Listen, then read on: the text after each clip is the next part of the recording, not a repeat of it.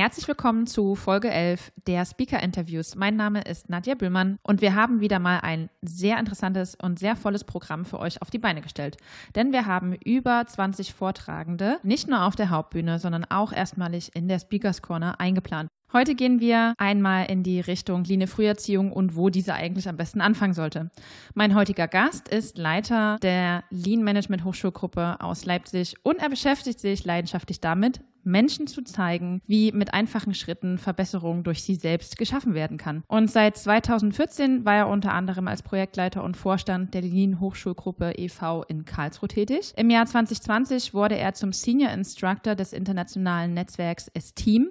Das steht für European Students of Industrial Engineering and Management ernannt. Und seit 2021 leitet er die Lean Management Hochschulgruppe e.V. in Leipzig. Herzlich willkommen, lieber Raphael Vogt. Hallo Nadja, ich freue mich hier zu sein. Ich freue mich auch, dass ich dich vor Mikro habe. Die allererste Frage, die ich an dich habe, wie kamt ihr denn ursprünglich darauf, diesen Verein zu gründen und auch Schulungen für Studierende anzubieten, weil viele fragen sich wahrscheinlich, wird denn Lean nicht mittlerweile in Vorlesungen eigentlich angeboten? Ja, das ist eine gute Frage. Also die Story war sowohl in Karlsruhe als auch in Leipzig relativ ähnlich.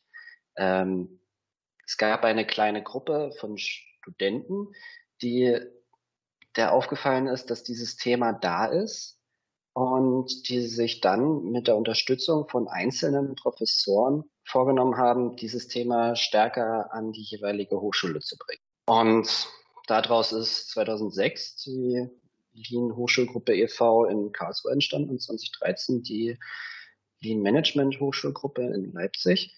Okay, und wie muss ich mir jetzt vorstellen, wie denn Lean als allererstes auf Studierende wirkt?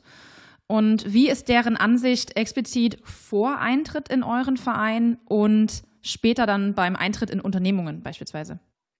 Ist es auch sehr verschieden. Jeden, äh, es kommt immer darauf an, wie die, wie, ob die Studierenden schon vorher gehört haben, was Lean ist oder von wem sie es erzählt bekommen haben oder ob sie überhaupt schon was gehört haben. Wenn sie noch nichts gehört haben, ist, ist es immer schön. Das sind unbeschriebene Blätter.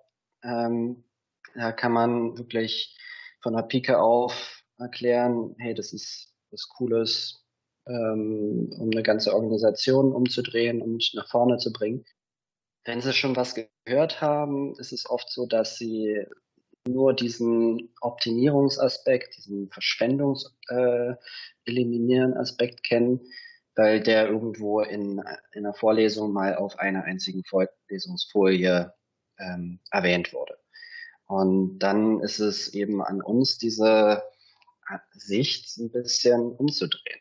Wie müssen sich Außenstehende vorstellen, wie ihr euch als Verein organisiert und wie sieht generell eure Vereinsarbeit aus mit diesem Gesamtthema?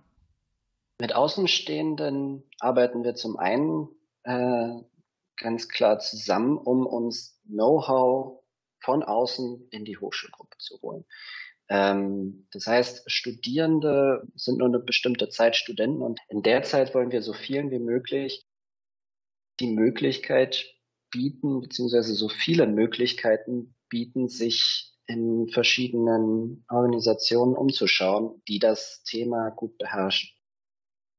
Denn wir haben da einen ganz klaren Ansatz, nämlich, dass die Theorie alleine von Lean, so praktisch sie auch beigebracht wird mit Simulationsschulungen oder mit coolen Workshops, reicht, das reicht alleine nicht aus. Die Leute müssen selbst ins Tun kommen und, und zwar in einer realen Umgebung. Deswegen haben alle Hochschulgruppen, die mir da bekannt sind, den Ansatz, die Theorie mit der Praxis zu verbinden. Also praktische Projekte zu machen, in die Unternehmen reinzugehen und auch mit den Unternehmen so zusammenzuarbeiten. Hey, das sind Studis, wir sind Studis, wir haben noch nicht so viel praktische Erfahrung. Gebt uns einen Prozess ähm, äh, und wir versuchen da den mit den Mitarbeitern zusammen besser zu machen oder Ideen zu entwickeln. Und ihr habt dadurch besseren Prozess und unsere Studis haben dabei sehr viel gelernt über die Zusammenarbeit äh, in einem Lean-Projekt oder in einem Verbesserungsprojekt. Okay, also praktische Einbindung kombiniert mit theoretischen Anteilen, habe ich jetzt verstanden. Und gehen wir jetzt mal zum Vortragstitel und auch zum Schulungskonzept selbst. Wie muss ich mir eure Schulung vorstellen und wie unterscheidet sie sich möglicherweise von Schulungen, die jetzt Beraterinnen oder Trainingsinstitutionen innerhalb von Unternehmungen abliefern und aufbauen? Zum einen wird es da wahrscheinlich sehr viele äh, Ähnlichkeiten geben. Zum anderen müssen wir uns aber auch klar machen, es sind Hochschulgruppen diese Vereine sind freiwillig. Niemand, der keinen Spaß in diesem Verein haben wird, wird drin bleiben wollen.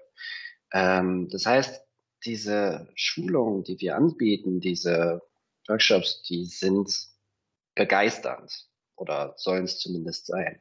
Wir versuchen die äh, Studenten oder Studierenden ähm, für das Thema zu begeistern mit spaßigen Schulungen, mit viel Diskussion, mit viel Interaktion und eben viel, ähm, so, dass die selbst, sich selbst am besten das Thema fast alleine erarbeiten und dabei möglichst im Team Spaß haben. Das klingt doch schon mal gut.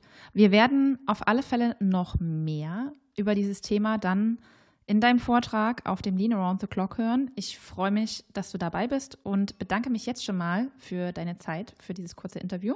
Ich bedanke mich, dass ich hier sein konnte. Und liebe Lean Freaks, das war sie, die elfte Folge mit dem Leiter der Lean Management Hochschulgruppe e.V. aus Leipzig. Und denkt daran, bis 31.10. gibt es noch unsere Early Bird Tickets unter leanbase.de slash latc slash Anmeldung.